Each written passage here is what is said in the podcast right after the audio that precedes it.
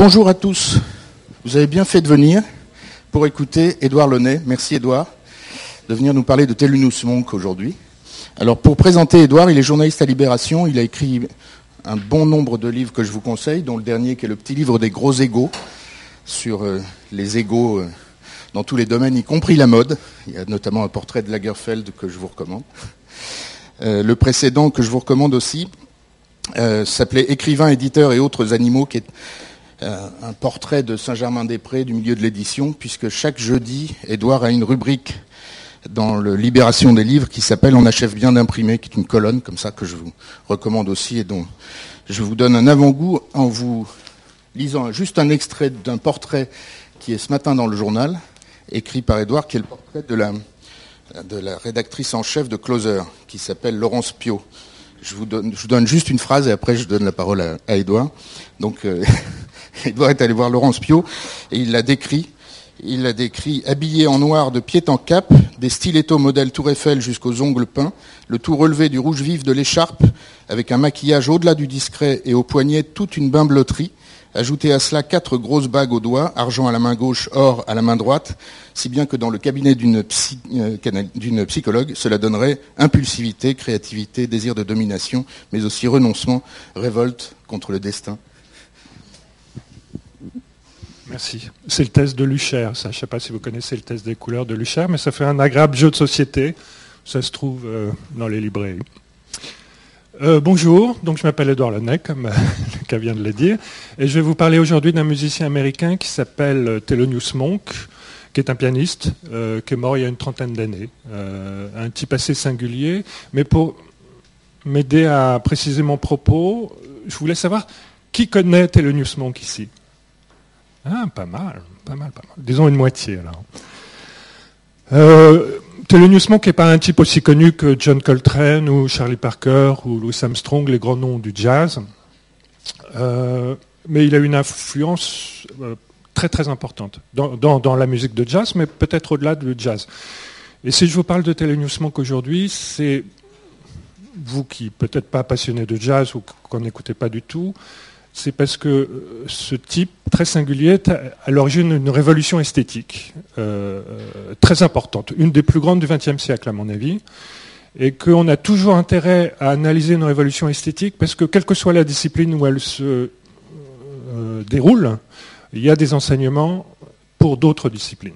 Et savoir comment ce type a à ce point changé la musique peut aider à beaucoup de choses. Si, si je tentais une analogie un peu, un peu grossière, je dirais que ce qu'il a fait dans le domaine de la musique est un peu équivalent à ce qui s'est passé dans le domaine pictural avec l'impressionnisme. C'est-à-dire qu'on est, passé du figuratif à l'impressionnisme. Alors, ça peut sembler excessif de dire ça en, concernant Thelonious Monk, un type que, pas grand monde connaît, et pourtant, c'est le cas. Et je vais essayer de vous le démontrer euh, pendant une heure.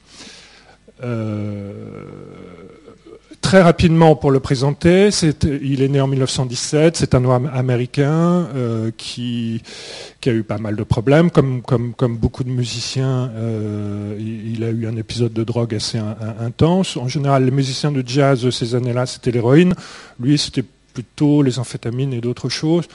Euh, bien que c'est pas son vrai problème en fait c'est qu'il était atteint d'un syndrome maniaco-dépressif. Il était bipolaire comme on dit maintenant et ça l'a beaucoup handicapé. Il a fait la musique que vous allez entendre non parce qu'il était bipolaire mais malgré le fait qu'il soit bipolaire. Voilà.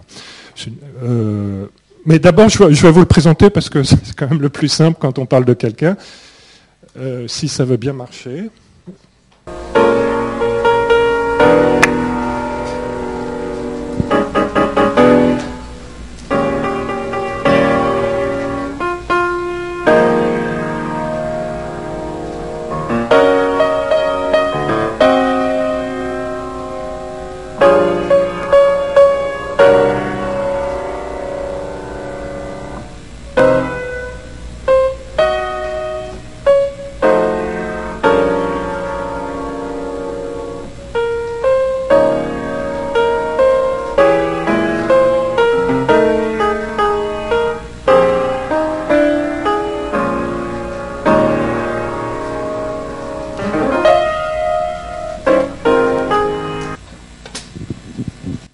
avez reconnu le thème, sans doute Just a Gigolo.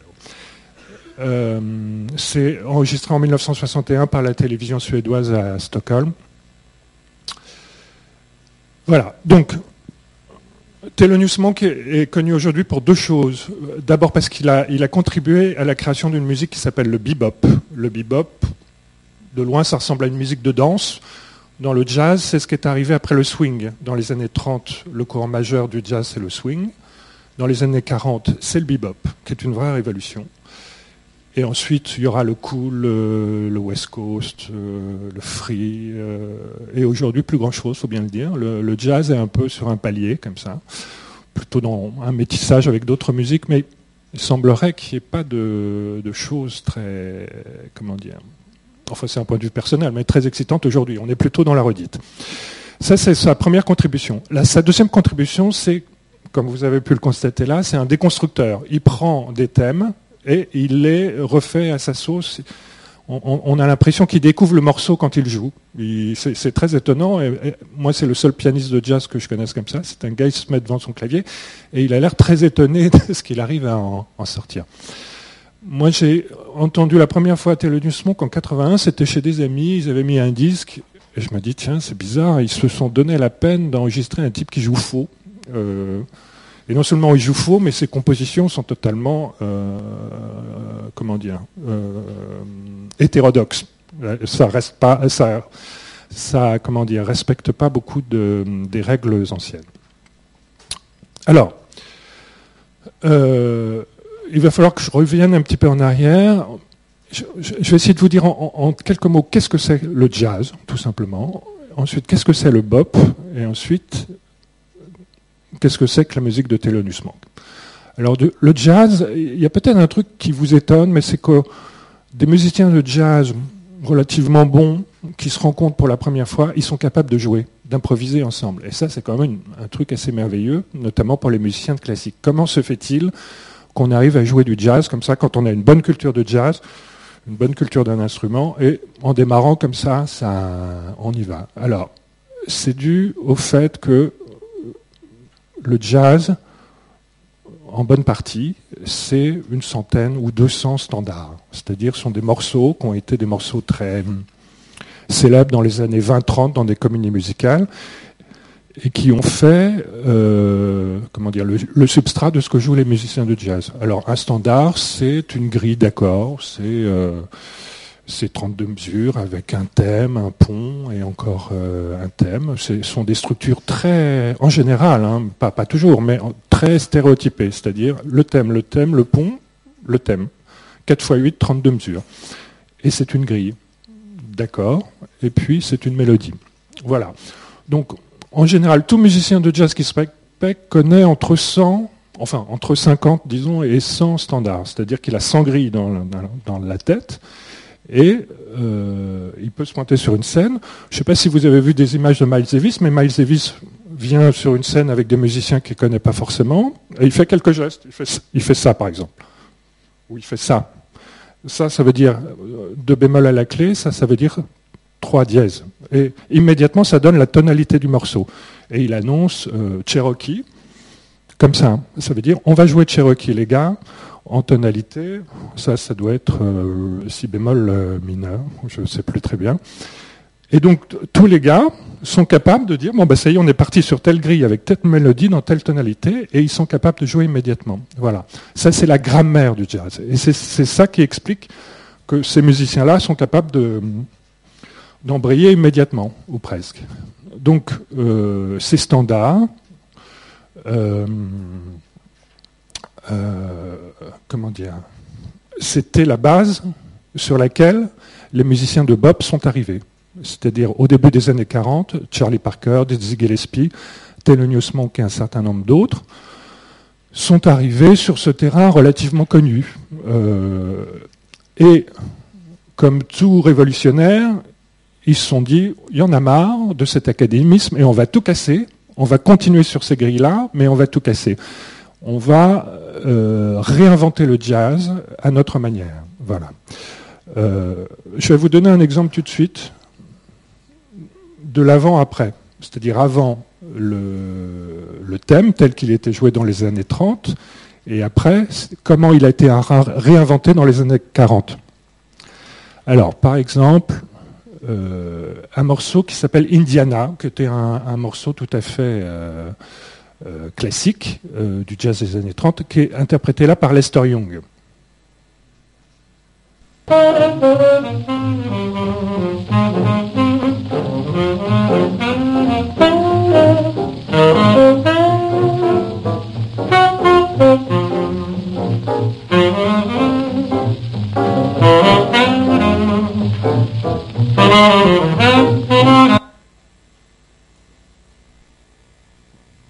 Donc ça, c'était l'avant. Quoique Lester Young l'a est enregistré euh, plus tard que dans les années 30, mais bon, il le joue à la manière euh, swing. Maintenant, c'est la, même grille, le même morceau, revu par euh, Charlie Parker, et maintenant ça s'appelle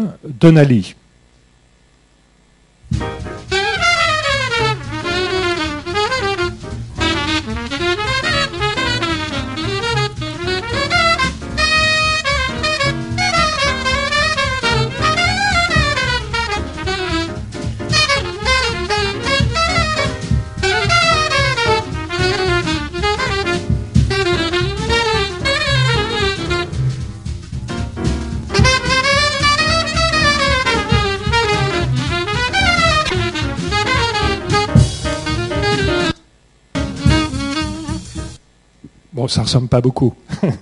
Mais euh, c'est la même grille, absolument. Euh, alors, le bop, là, qu'on vient d'écouter, musique rapide, plutôt dansante, euh, mais il n'y a pas que ça, il y, a beaucoup d'autres choses. là, on a l'impression que la section rythmique, c'est-à-dire la basse, batterie piano, joue dans un autre ton que le soliste, que les solistes. Là, il y a, le trompettiste et le saxophoniste qui jouent le thème. Et ils ont l'air d'être dans une autre clé. Qu'est-ce qui se passe? La grande révolution du bop, c'est que il complexifie les harmonies, il rajoute des notes a priori un peu dissonantes, c'est ce qu'on appelle la superstructure de l'accord, et ils font les solos sur cette superstructure. Alors je ne sais pas si vous connaissez le solfège, mais je fais juste une petite incursion rapide. Euh, dans les accords, ils, ils, ajoutent des septièmes, des onzièmes, des treizièmes, des quintes diminuées. Et c'est ces notes parasites qu'ils ajoutent sur lesquelles ils font leur solo. Donc et en général, ces notes parasites, euh, si on les prend ensemble, elles ont l'air d'être dans un autre ton que le ton dans lequel ils devraient jouer. C'est-à-dire que euh, l'oreille fait un grand écart. Aujourd'hui, cette musique vous semble relativement classique parce qu'on a quand même 60 euh, ans, 70 ans depuis. À l'époque, ça faisait pousser des cris. Euh, les, musiciens de jazz euh, de l'époque, Tommy Dorsey et d'autres, quand ils ont écouté ça, ils ont dit mais ces types-là jouent n'importe quoi, ils font reculer le jazz de 30 ans, c'est totalement dissonant, on va aller nulle part avec ça. Et euh, il faut se replacer dans le contexte de l'époque, qui était sans doute celui des impressionnistes. Enfin, c'était le même choc. C'est-à-dire, on voyait des trucs, on se disait, mais ces gars-là savent pas jouer, ces gars-là savent pas peindre. C'est exactement l'effet que ça a fait. Et ce débat-là est arrivé en France, et il était très violent dans les années 50, entre les tenants du jazz hot et les tenants du bebop, euh, grand grand, débat auquel participaient à l'époque euh, Boris et d'autres, Hugues Panassier, etc. Euh, ça a été vraiment un scandale. Ce genre de musique a été un scandale. Ça nous semble beaucoup plus relatif comme scandale aujourd'hui, mais ça a été, euh, ça a été assez violent. Donc, le jazz, les standards, le bebop, qui reprend les standards mais qui brouille complètement les pistes, et puis Thelonious Monk, qui lui non seulement brouille les pistes, mais en plus reprend des morceaux classiques et les déconstruit totalement. Euh, alors, c'est là qu'on aborde les racines de cette révolution. Euh, pourquoi cette révolution a eu lieu? Parce que ces gars-là étaient noirs à une époque où les États-Unis étaient encore extrêmement racistes, ils le sont toujours, mais enfin à l'époque c'était relativement violent que d'autre part, il devait s'imposer face à une génération de musiciens qui ne euh, qui voulait pas leur laisser la place. Hein. C'est un grand classique. il faut quand même tuer le père, et donc il fallait qu'ils y aillent et qu'ils fassent quelque chose de différent. Euh, troisième facteur, la drogue, qui était très prédominante. C'était un secteur marginal, un peu défavorisé. La drogue est rentrée là-dedans euh, facilement. L'héroïne a fait des dégâts chez les musiciens, au moins jusque dans les années 70-80. Enfin, Chet Baker, beaucoup plus longtemps que ça encore. Enfin, pas tellement, mais en quelques années de plus. autre facteur, évidemment la pauvreté, euh, et puis le fait que ces gars-là avaient écouté beaucoup de musique. Et quand on écoute beaucoup de choses, à, la fin, on intègre tout ça et on essaie de, donner d'autres pistes, euh, ce qui a été le cas de, tous ces boppers. Quand on écoute un musicien jouer, on découvre la façon dont il entend. Comme quand on voit un peintre peindre, on découvre la façon dont il voit. Euh, alors il se trouve que Thelonious Monk avait une manière très très particulière d'entendre, euh, qui tient à beaucoup de facteurs. Alors, je parlais de déconstruire les morceaux tout à l'heure. Je, vais prendre vraiment un des standards les plus éculés qui s'appelle Meet Me Tonight in Dreamland, qui est vraiment, ça date des années. Euh, euh, là, j'ai une interprétation de 1932, mais je crois que c'est plus ancien que ça. Et il me semble que c'est Judy Garland qui chante. Meet me tonight in dreamland under the silvery moon. Meet me tonight in where sweet Oui, c'est Judy Garland et c'est extrait de la bande originale d'un film dont, je, excusez-moi, j'ai oublié le titre. Donc, on comprend que les gars qui débarquent dans, les années 40 à New York avec leur saxophone, alors que le fond musical c'est ça, ils ont envie de faire quelque chose d'autre. Et surtout vu avec 70 ans de recul. Concernant Thelonious Monk, ça va donner ça.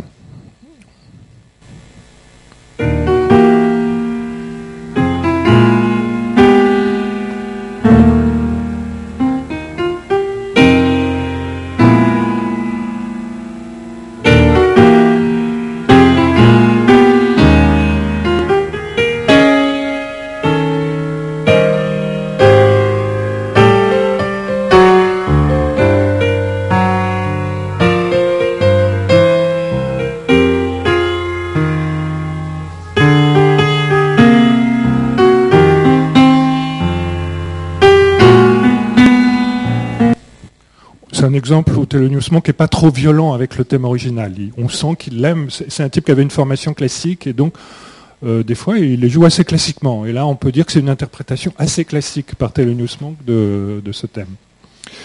Euh, le suivant est peut-être un peu plus violent. Alors, d'abord la version originale, là c'est par euh, Benny Goodman et Rosemary Clooney, Memories of You.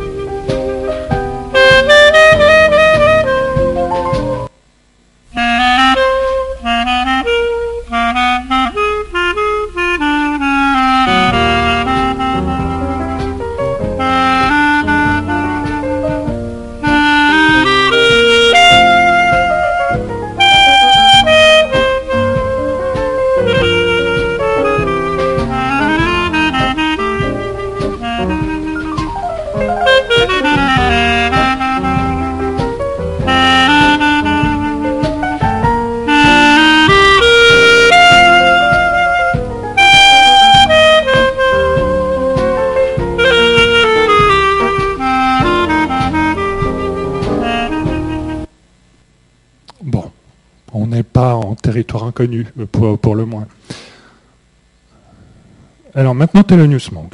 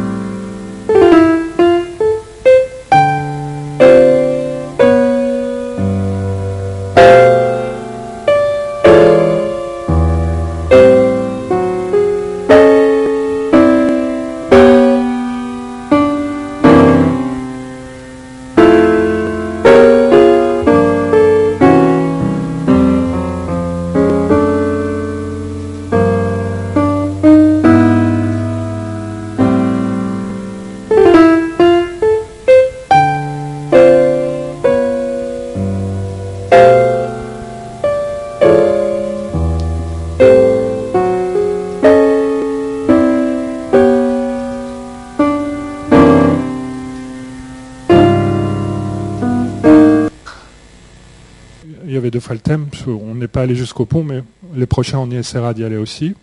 On reconnaît en gros, hein, entre l'original et le. Non Entre Benny Goodman et Thelonious Monk, il y a quand même un. L'air est toujours là, mais vous entendez bien que la structure d'accord est plus du tout la même. C'est plutôt dissonant et on sent que l'intérêt de Thelonious Monk, c'est de repasser sur un chemin en essayant de, comment dire, de, tout pervertir. C'est un iconoclaste. Donc il essaie de casser cette structure en, l'explorant tout, en faisant qu'elle reste à peu près reconnaissable. Et ça, c'est quand même quelque chose euh, de tout à fait spécifique à Thelonious Monk. Cette manière d'être là et de revenir et, d'écouter ce qu'il fait et de, le casser. Il y a quelque chose de profondément euh, euh, c'est pas une agressivité, c'est autre chose. C'est une envie de, de se démarquer.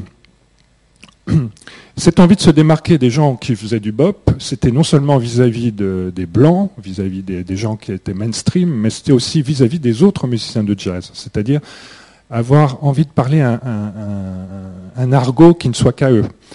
Euh, et qui, euh, qui laisse tout le monde de côté. Et c'est vrai que les musiciens classiques de jazz, quand ils jouaient avec des boppers, ils étaient perdus parce que ils n'avaient pas de repères. Et donc c'est une manière, mais ça c'est vrai dans la musique, mais c'est vrai dans toutes les disciplines, d'échapper de, de, à la masse et de, faire quelque chose qui semble un peu incompréhensible en dehors du cercle d'initiés. Voilà. Donc les boppers, c'était un cercle d'initiés, donc leur musique est très spécifique, mais en plus ils ont, ils ont un langage, ils ont, ils ont des, euh, comment dire, euh, enfin d'un point de vue vestimentaire, les boppers euh, dénotaient pas mal.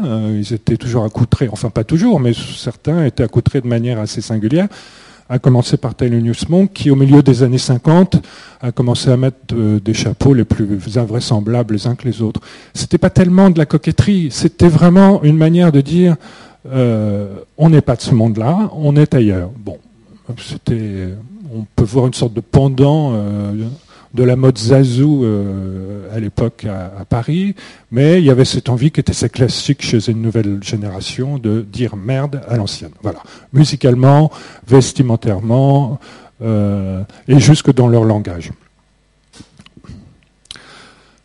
Chez Monk, ça va assez loin, parce que lui, dont les grands-parents étaient, ou alors les arrière-grands-parents, je ne sais plus très exactement, étaient esclaves. Il y avait vraiment, qui étaient issus d'un milieu pauvre, euh, qui était toujours euh, rejeté, et qui en plus avec ses options musicales, qui, qui se, comment dire, qui était toujours un petit peu à l'écart. Lui, alors là, il y avait une quantité de, revanche, une envie de s'imposer qui était, euh, qui était peut-être plus forte que chez les autres. Alors, je, continue euh, cet exercice de l'avant-après. Euh, Tommy Dorsey, donc celui qui disait euh, vraiment les boppers font n'importe quoi, ils font reculer le jazz de 20 ou 30 ans, joue I'm Getting Sentimental About You, qui était un autre des standards éculés du jazz.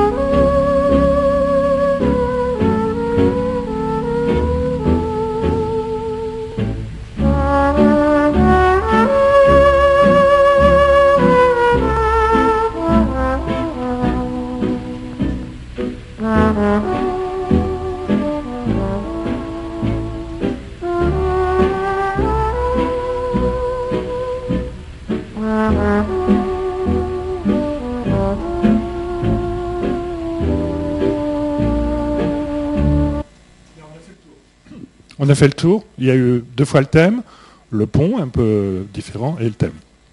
32 mesures. et euh, Thelonious Monk, mais aussi 32 mesures. Mais c'est un peu différent.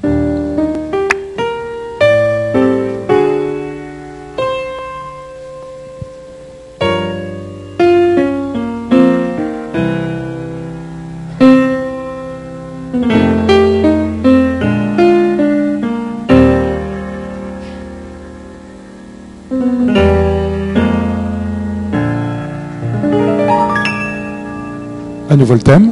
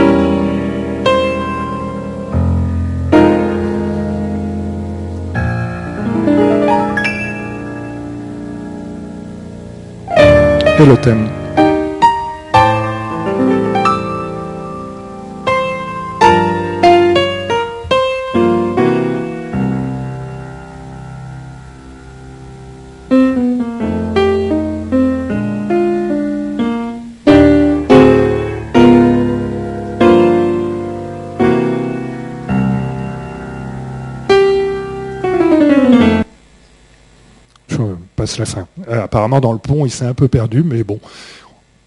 On sent qu'il aime aussi ce thème classique et qu'il. euh, euh, comment dire C'est pas du tout sacrilège ce qu'il fait. Au, contraire, c'est un grand acte d'amour vis-à-vis de cette musique. Simplement, il, la joue comme il l'entend. Ça, c'était des exemples de réinterprétation de thèmes classiques par Monk, sans même les passer à la moulinette, à la moulinette bop. Là, c'est autre chose. C'est une réinterprétation. Il faut. C'était un grand compositeur aussi, euh, Monk. Alors, euh, la, la composition la plus connue de Monk s'appelle Round Midnight. Euh, mais je voudrais vous faire écouter un autre morceau qui s'appelle Eronel. Alors, qui s'est attribué, mais qui n'était pas vraiment de lui. Je ne sais plus de qui c'était. Mais euh, je vous le fais écouter parce que moi, c'est la première chose que j'ai entendue de Monk. Et c'est là que je me suis dit, tiens, c'est quand même bizarre.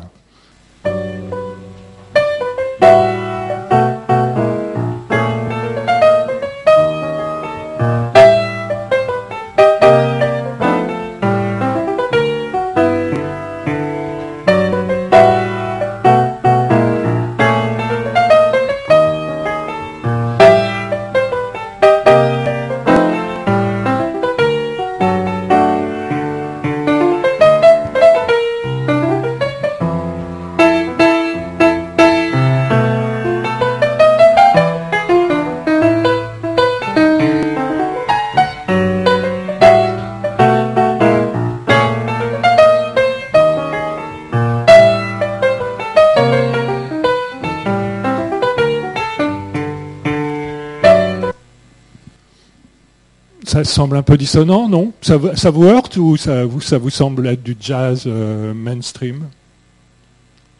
Bon. Moi, ça m'a beaucoup heurté la pre- première fois que j'ai entendu ça. Je me suis dit, je me suis dit, il y a quelque chose qui ne va pas. Là, il y a eu un problème sur l'enregistrement. J'écoutais du jazz, mais euh, j'avais jamais entendu Monk, euh, enfin ou d'une oreille distraite. Ouais, effectivement, là, c'est un morceau assez classique dans sa structure. C'est AABA, 32 mesures, deux fois le thème, le pont, le thème. Euh, on, on est au début des années 40, euh, donc le, le free jazz viendra plus tard, mais là, l'exploration est pas tant dans la structure que dans la manière de l'interpréter, les clusters de notes, euh, les dissonances, etc. Mais c'est vrai qu'on est, dans quelque chose qui se reconnaît encore comme étant du jazz. Euh, plus exactement du swing, mais quelque chose qui, ressemble. Effectivement. Alors, euh, il, a, fait des compositions beaucoup plus, beaucoup plus, comment dire, hétérodoxes que celle-là. On en écoutera peut-être une ou deux, mais euh, les révolutions esthétiques partent jamais de zéro. Elles, bâtissent sur quelque chose. Elles, viennent se mettre en opposition à quelque chose qui existait. Et là, ce qu'on entend, c'est le début d'une opposition. alors qui, va, qui va prendre d'autres formes dans les décennies qui vont suivre, jusqu'au free jazz, jusqu'à des, gens qui vont refuser, euh, qui vont se lancer dans des musiques modales, des, choses dont on n'avait pas l'habitude. Mais il y a toujours un point d'inflexion, là où on sent qu'on est en train de casser quelque chose. Et là, avec Aronel, on sent que c'est le début de quelque chose. Mais c'est vrai que c'est pas euh, l'expressionniste abstrait euh, vis-à-vis du figuratif. Il y aura des étapes entre les deux avant d'en arriver là. Je veux dire Quelques mots sur euh, Monk lui-même, donc euh, issu d'un milieu plutôt pauvre de la Caroline du Nord, il monte à New York avec sa mère et euh, a pas une enfance formidable et un jour, euh, enfin, a une éducation musicale plutôt classique et se retrouve à jouer dans des boîtes au tournant des années 30-40 comme le Minton Place House où vous se retrouvez d'autres comme Charlie Parker, etc.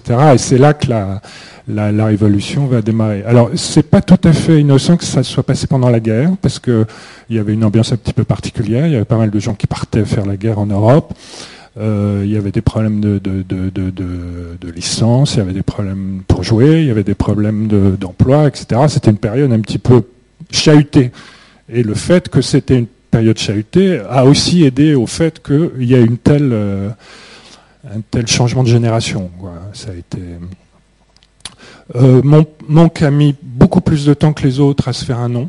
Euh, autant Dizzy Gillespie, Charlie Parker ont été connus. Parker, notamment parce qu'il est mort très jeune euh, dans des conditions assez dramatiques. Il avait 30 et quelques années. il était chez une dame dont on va reparler, la princesse Panonica de Königswarter, qui était une, une, aristocrate blanche de la famille Rothschild et qui a jeté son bonnet par-dessus les moulins, comme on dit, et qui s'est retrouvé à New York à fréquenter ce milieu, non seulement à le fréquenter, mais à l'aider, à héberger des musiciens. Et c'est chez elle que euh, Charlie Parker est mort. Bon, euh, dans des conditions, il regardait la télé. Euh, il était en très très mauvaise santé. Il avait 30, je sais plus, 32, 34, 36 ans, 35. Et il avait un corps de, type de 70 ans. Quoi. Il était complètement épuisé par l'alcool, par l'héroïne, par cette vie de musicien. Euh, et il a eu une notoriété instantanée, il l'avait déjà, et tout à fait mérité parce que c'était vraiment un type euh, formidable. Euh, Monk, ça a été beaucoup plus long. ce qu'on a entendu là, Aéronel, ce morceau, c'était son premier voyage en France. Il avait été invité à un festival de jazz Salle Playel, donc c'était 54. Et quand il est venu, il a joué avec deux musiciens français qu'il a ramassés sur place. Et quand il a joué, euh, c'était un bide noir. Euh, les gens n'avaient pas entendu cette musique, voulaient pas l'entendre. Ils étaient là pour entendre du Dixieland. Je ne sais plus quelle était la vedette de la soirée, mais Monk là-dessus, c'était vraiment un cheveu sur la soupe. Et ça s'est très mal passé. Mais pendant ce, séjour à, Paris, 54, il s'est passé deux choses. La première, c'est que euh, il y a un petit groupe de Français qui adorait Monk, qui a dit viens, on va t'enregistrer, alors qu'il était sous contrat avec une autre, une, maison de disques américaine. Il l'a emmené dans un studio, c'était euh, à la radio euh, radio-télévision française. Euh, il y avait grève des, techniciens et ils l'enregistraient eux-mêmes. Ils enregistré pendant une heure et ça a donné un disque qui s'appelle Monkey in Paris, qui est vraiment formidable, mais qui est sorti bien longtemps après pour des problèmes de droit parce qu'il il avait une exclusivité avec sa maison de disques américaine. Et donc ça c'est formidable. C'est Monk tout seul en une prise qui, joue une douzaine de morceaux, je vous le conseille. Euh, Monkey in Paris 54 et dont est extrait euh, ça, c'est la première chose qui se passe à Paris.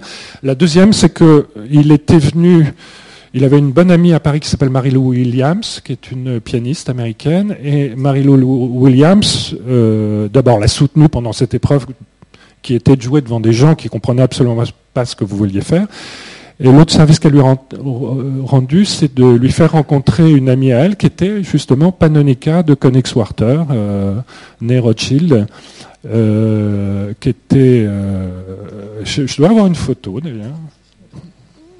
Euh, Monk était un original, mais euh, Nika de Königswarter était vraiment aussi une originale. C'était une fille, je ne vais pas vous réciter sa bio, il y a eu quelques livres sur elle, il y a eu un roman qui est paru chez Robert Laffont et dont le titre m'échappe. Euh, il me semble qu'il y a un club de jazz à Nantes euh, qui porte son nom, euh, le Panonica. fille discrète, qui n'est pas musicienne, mais qui a vraiment beaucoup aidé les musiciens et qui a mis sa grande, grande fortune à leur disposition. Elle habitait dans des hôtels à Manhattan, le Stanhope et d'autres, où elle les invitait, ils venaient jouer et en général, elle finissait par se faire virer de l'hôtel, évidemment. Après, elle s'est, elle s'est repliée dans une grande maison avec tout un tas de chats. Euh, ouais, euh, enfin dans le New Jersey en face. Euh, et donc, Monk est devenu très intime, enfin très intime. On ne sait pas jusque dans quelle mesure. Il semble que ça a été tonique puisque la femme de Thelonious Monk, Nelly et Nika étaient très amis. Il n'en reste pas moins que les dix dernières années de sa vie, Monk les a passées chez Nika, euh, à partir du début des années 70 jusqu'à sa mort en 82. Et il y avait entre les deux une relation très très singulière. Euh, euh, et l'épisode est d'autant plus singulier qu'à partir des années 70, Monk s'est complètement replié sur lui-même chez Nika et on il s'est plus produit. Et il s'est mis en retrait du monde. alors, il y a beaucoup de facteurs à ça, mais le, fait que euh, son trouble bipolaire n'ait pas été diagnostiqué euh, correctement, il y est pour quelque chose. C'est-à-dire que quand on, il a, commencé à avoir des comportements erratiques, euh, des gestes brusques comme ça, on l'a emmené à l'hôpital, il est tombé sur des médecins qui soignaient les stars, qui lui filaient un peu de chlorpromazine avec un petit peu de vitamines, entre guillemets, mais les vitamines c'était des amphétamines. C'est-à-dire qu'il s'est tapé tous les effets secondaires de ces, de ces drogues-là, c'est-à-dire des, des, mouvements un peu comme ça. Euh, enfin bref, il n'a pas été soigné. Après, il a pris du lithium, euh, et donc il évoluait entre des phases dépressives et des phases maniaques. Mais sa musique, elle, euh, restait à peu près égale. Bon, il y, avait des moments, là on a vu Eronel, donc la télévision suédoise, de toute évidence, là il est vraiment dans une phase un petit peu, un petit peu maniaque, mais il, s'est maintenu comme ça. Alors quelles ont été ces dernières années On ne le sait pas, puisqu'il ne s'est pas produit, parce qu'on ne l'a pas vu. Euh, euh, mais il est probable qu'il ait déstabilisé dans une, dans une zone plutôt dépressive que, que maniaque, pour, euh, pour le moins. Quoi. sa, vie, il y a eu plein de bios de qui étaient totalement lacunaires. Et il y en a une qui est sortie aux États-Unis, et là, c'est pas traduit en France qui s'appelle euh, Monk, The Life and Times of an American Original. C'est un type qui s'appelle Robin Kelly, K-E-2-L-E-Y. Et ça, c'est vraiment la Bible. Il y a tout là-dedans, c'est incroyable.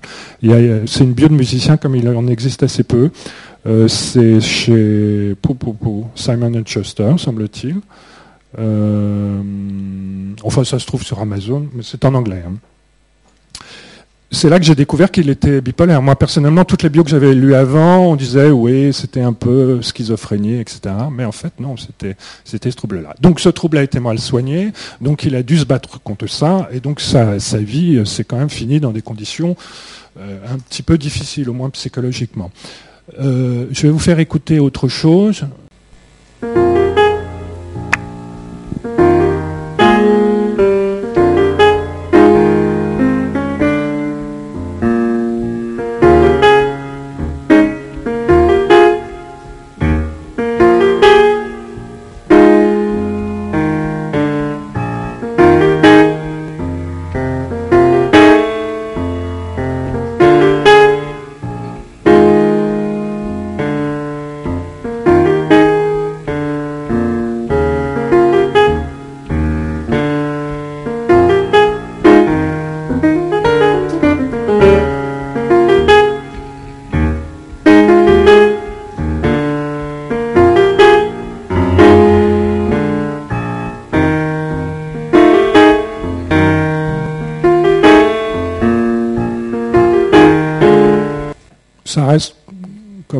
Disait là au fond, comme monsieur le disait, un jazz relativement classique. Là, l'innovation, elle est surtout rythmique, parce qu'on a, on a un morceau qui est toujours bancal, quoi, qui, mais sur, sur le fond, ça reste un thème de jazz relativement classique.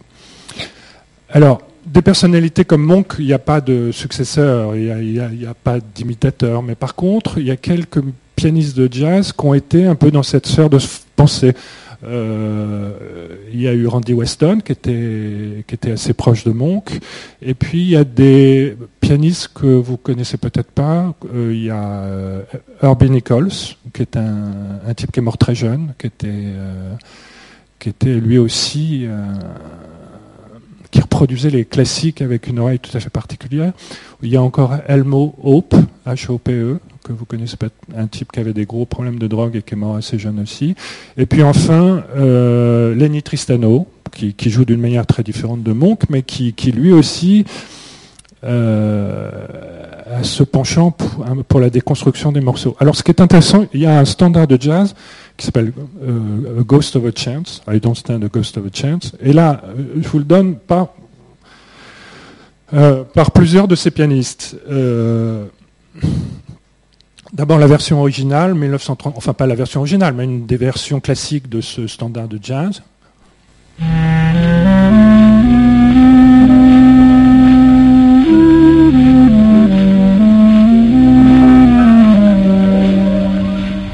Why did you let me love you?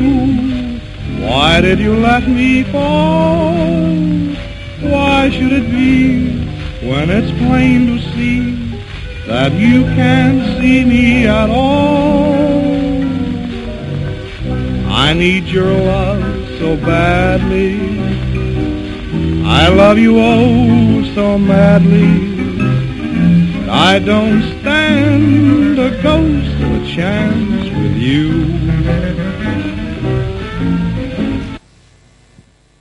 Donc, ça c'était Gene Austin.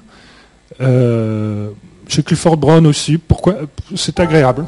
Enfin, c'est très bon même.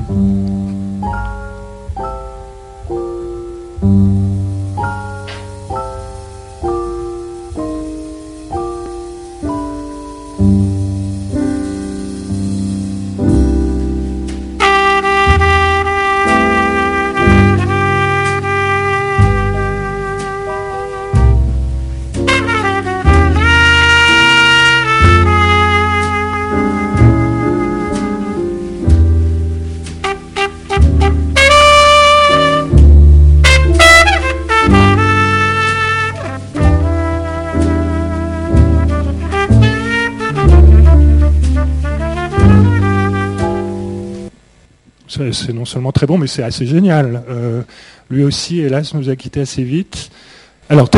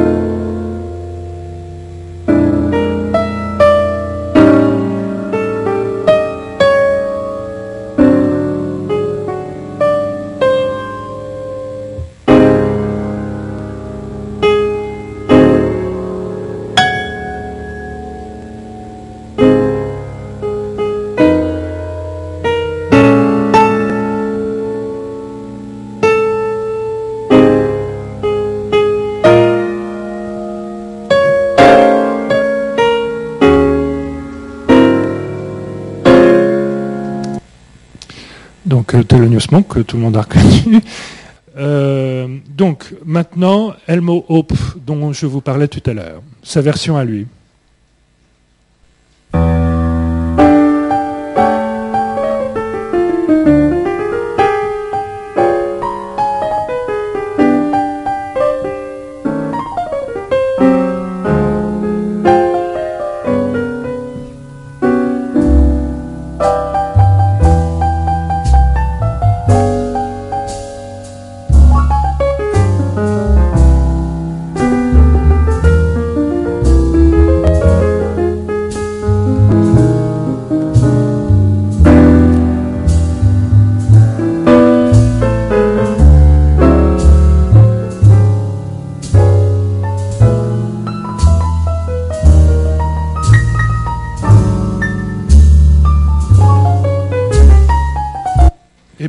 Lenny Tristano, qui a enregistré en public euh, en Europe, je crois, je ne sais plus très bien où, c'est en public.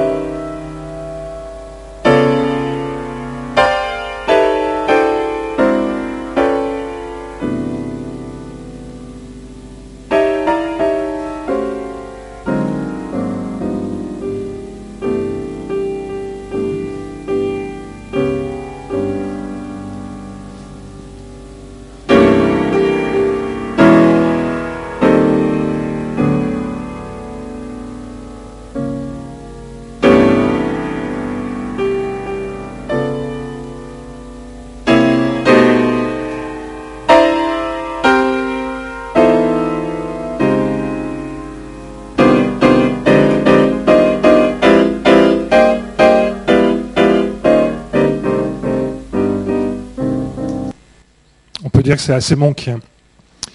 Pour finir, je voudrais faire une chose, c'est prendre un, thème, euh, le, donner classiquement par Judy Garland, l'interprétation par Monk, et puis la réinterprétation Bop euh, sur la même grille, mais avec une mélodie complètement différente. Alors, c'est Just You, Just Me. S'il y a bien un standard de jazz, c'est celui-là.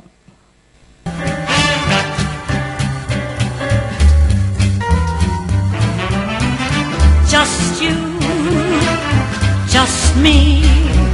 Let's find a cozy spot to cuddle and coo. Just us, just we. I've missed an awful lot. My trouble is you. Oh, gee,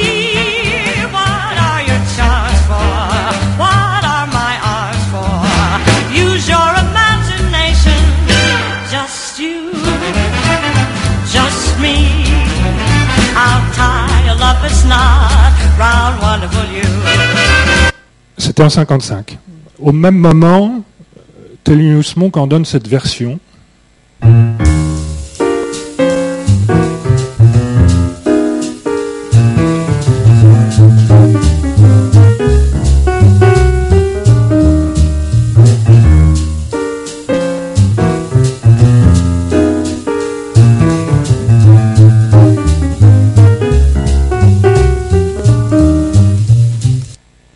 Assez raisonnable.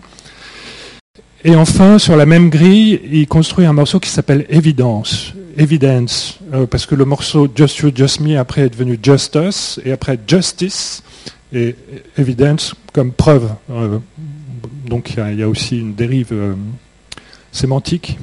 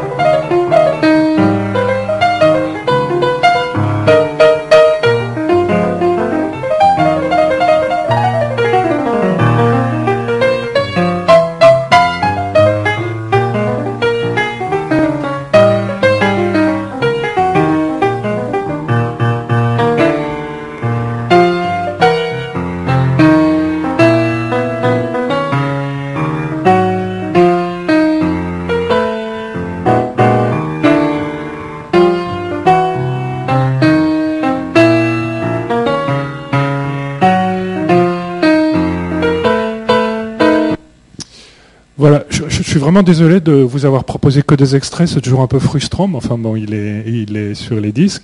Voilà en gros ce que je pourrais dire Thelonious Monk. Alors je n'ai pas une légitimité énorme à parler de Thelonious Monk, j'aurais dû commencer par là. Moi j'ai essayé pendant une quarantaine d'années de jouer ce qu'il faisait, mais je l'ai fait très très mal et j'ai fini par me décourager. J'aurais dû essayer autre chose. Mais euh, enfin voilà, j'espère vous avoir donné une idée de, de ce qu'il représente et surtout de la de l'état d'esprit, de la tournure de pensée avec laquelle il est intervenu dans son chant, qui était, qui était la musique, et plus particulièrement le, jazz, et comment euh, son histoire et, le contexte des années 40 a amené Monk et d'autres types hein, comme ça à, tordre le, le, bras du, du, jazz, du swing en l'occurrence, et de l'amener à quelque chose qui reste totalement, euh, totalement euh, formidable. Pour beaucoup de gens, le bop reste la très grande époque du, jazz et Monk, euh, un de ses meilleurs représentants. Voilà, je vous remercie.